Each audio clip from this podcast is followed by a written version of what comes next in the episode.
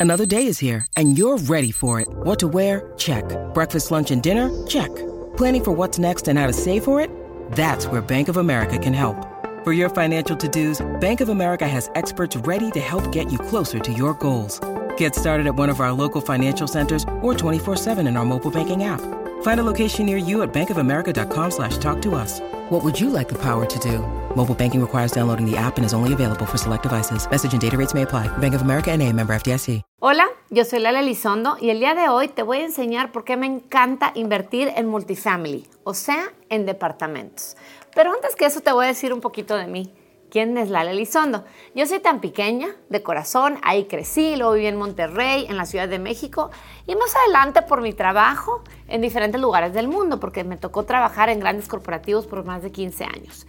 A lo largo de la vida a mí siempre me atrajo el tema del emprendimiento y llegó un punto en que quería poner a trabajar mi capital. Yo siempre escuché por todos lados que a través de bienes raíces a través del real estate, los grandes patrimonios se iban formando a través del tiempo. Y con un gran patrimonio, el impacto, que a mí es algo que siempre me ha importado, puede ser mucho mayor.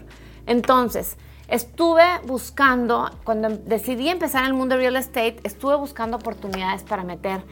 Yo tengo un detallito, que soy muy perfeccionista y eso a veces pasa el análisis, parálisis. Total, long story short después de estar buscando una propiedad, otra propiedad eh, desde Monterrey, en diferentes lugares, en, Tamaulipas, me vengo a Estados Unidos por otras razones y empiezo a buscar una casa para invertir.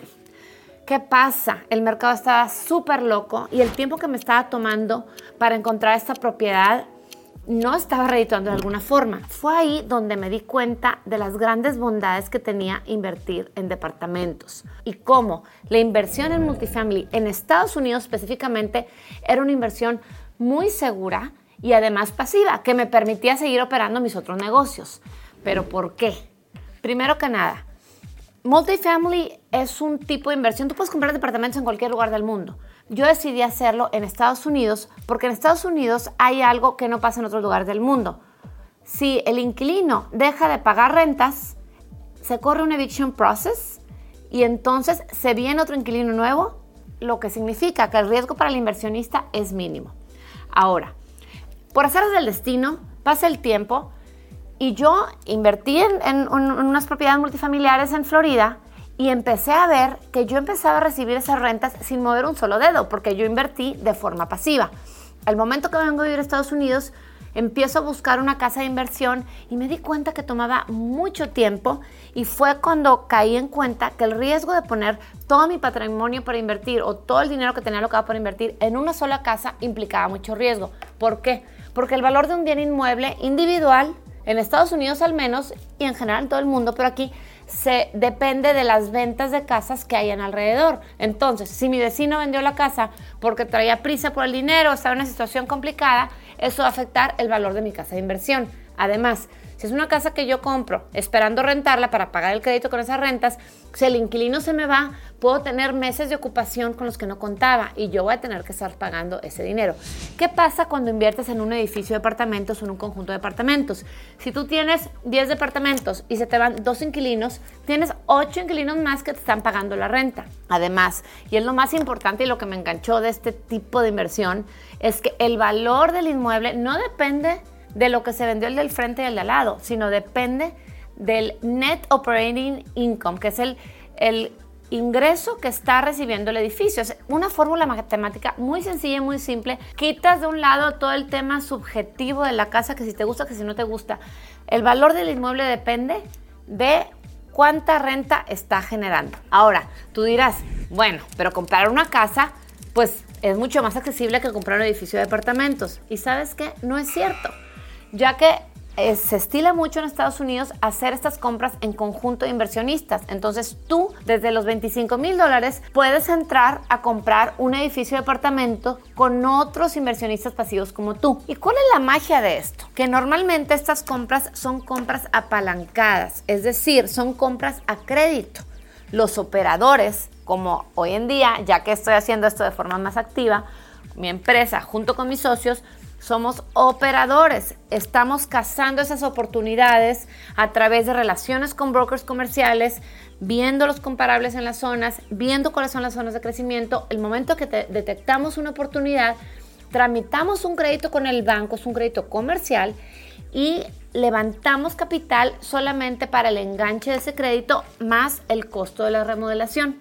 Oye, pero ¿por qué te estoy hablando de remodelación? Porque el meollo del asunto aquí es elevar el valor del inmueble. Entonces, recapitulando, tienes 25 mil dólares y puedes entrar a un deal de multifamily. Tú pones tu dinero, sigues con tu vida normal y tú vas a ser dueño de un porcentaje de ese edificio. Tu dinero más el de otra persona, más el de otra persona, más el de otra persona se juntaron para darlo como enganche en un crédito comercial. Este dinero además se va a usar para remodelar los departamentos. Hay una cosa que le llamamos el rent roll, que son yo ya tengo la lista, digamos en un edificio de 100 departamentos, tengo la lista de Juanito Pérez, fulanito González, Perenganita Jiménez, cuándo se van a ir venciendo las rentas. No es como en Latinoamérica que cada departamento es dueño de una persona diferente. Aquí se estila que los edificios o en este tipo de deals son de un solo dueño. Todos en conjunto formamos una LLC o una empresa y con los tickets de todos los inversionistas compramos el edificio. Los inversionistas se les llama limited partners o socios limitados porque son socios capitalistas pasivos. Los operadores como nosotros normalmente siempre ponemos también parte de la inversión para tener skin in the game o carne en el asador, pero estamos facultados por los limited partners para ejecutar el plan. ¿Y cuál es el plan? Tengo el rent roll, tengo la renta de esta lista de inquilinos, veo cuándo se van a ir venciendo los departamentos, que normalmente son rentas de un año, son periodos de un año, y yo programo mi remodelación de departamentos. El objetivo aquí siempre es que el edificio que yo compro entre 3 y 5 años valga mucho más, hasta casi el doble de como lo compré. ¿Y cómo lo voy a hacer? Haciendo una apreciación forzada. Todos sabemos que los bienes inmuebles tienden a incrementar de valor a través del tiempo. Hay veces que hay piquitos, pero en general siempre va subiendo. Lo que se hace en este tipo de activos es acelerar esa apreciación. ¿Cómo lo hacemos? Primero empezamos renovando las áreas comunes. Te pongo un ejemplo.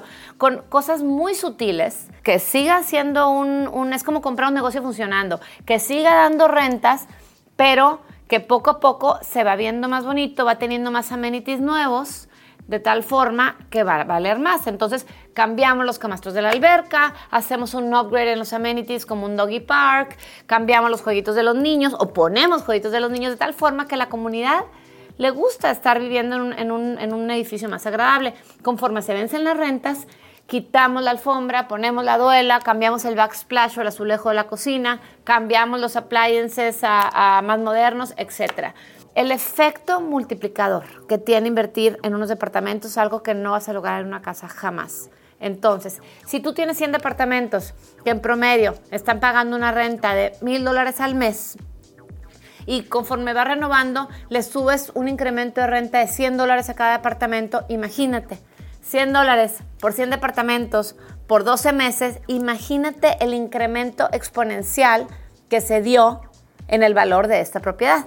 Así es como se da esta inversión. Ahora, hay una gran belleza que en mi caso, cuando empezamos a invertir así mi esposo y yo, nos encantó. Sí necesitábamos el flujo de efectivo. Entonces, en este tipo de activo no es nada más dejar tu dinero como una nueva construcción y esperarte en dos años que ya se empiecen a vender a empezar a recibir los beneficios. Dependiendo el deal al que entres, pero desde el mes 3 o 4, normalmente ya empiezas a recibir las rentas del activo funcionando que se compró. Y lo choncho y lo bueno normalmente viene al final del periodo, ya que se llega al plan de negocios y que se ve que el mercado se están, están dadas las condiciones para venderlo, se vende el activo inmueble y te regresamos, o, el operador te regresa tu capital, más te abona a tu retorno preferente. Ahora sí, cada deal es diferente, ¿verdad? En general se da un 7% de preferred return o 8%, dependiendo del deal se te regresa tu capital, se te completa lo que ya entregó de rentas para que se tenga tu retorno preferente y después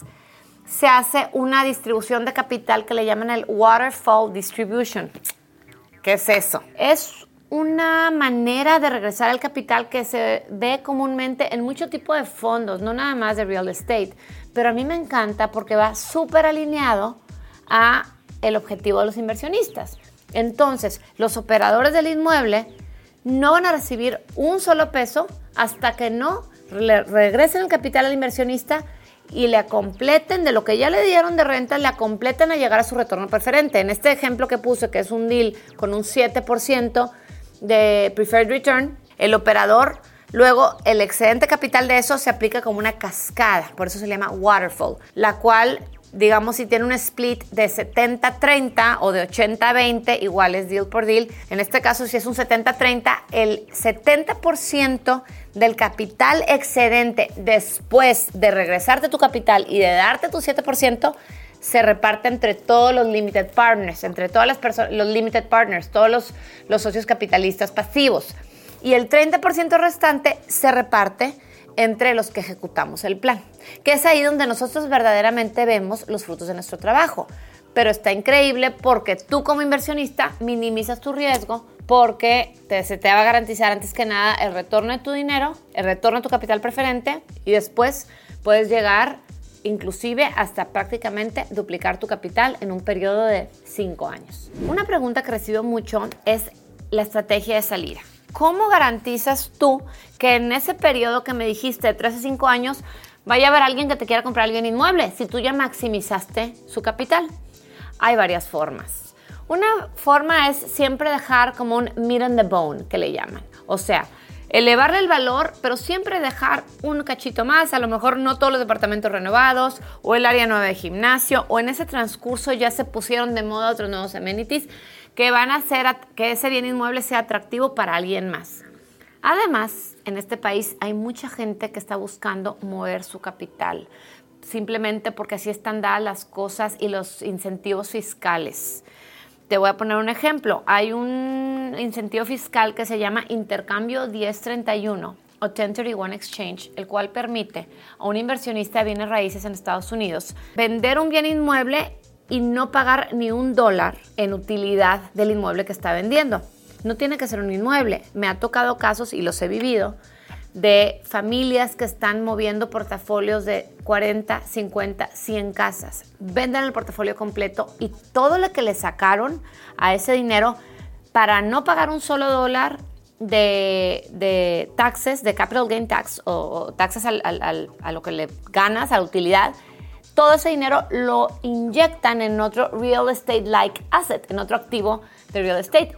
Y esto se da mucho en multifamily. En el último deal que hicimos tuvimos dos intercambios de 1031, uno de 7 millones y otro de 8 millones. Entonces, es tan dinámico este mercado, sobre todo en los mercados que están en crecimiento, que siempre hay gente buscando dónde aplicar su, eh, aplicar su capital y que se siga moviendo. Sobre todo es bien importante fijarse que los mercados en los que inviertas sean mercados donde haya mucho empleo, porque el empleo es un generador de rentas. Donde hay empleo, la gente va a necesitar un lugar donde vivir, la gente va a necesitar un techo y la gente te va a pagar la renta.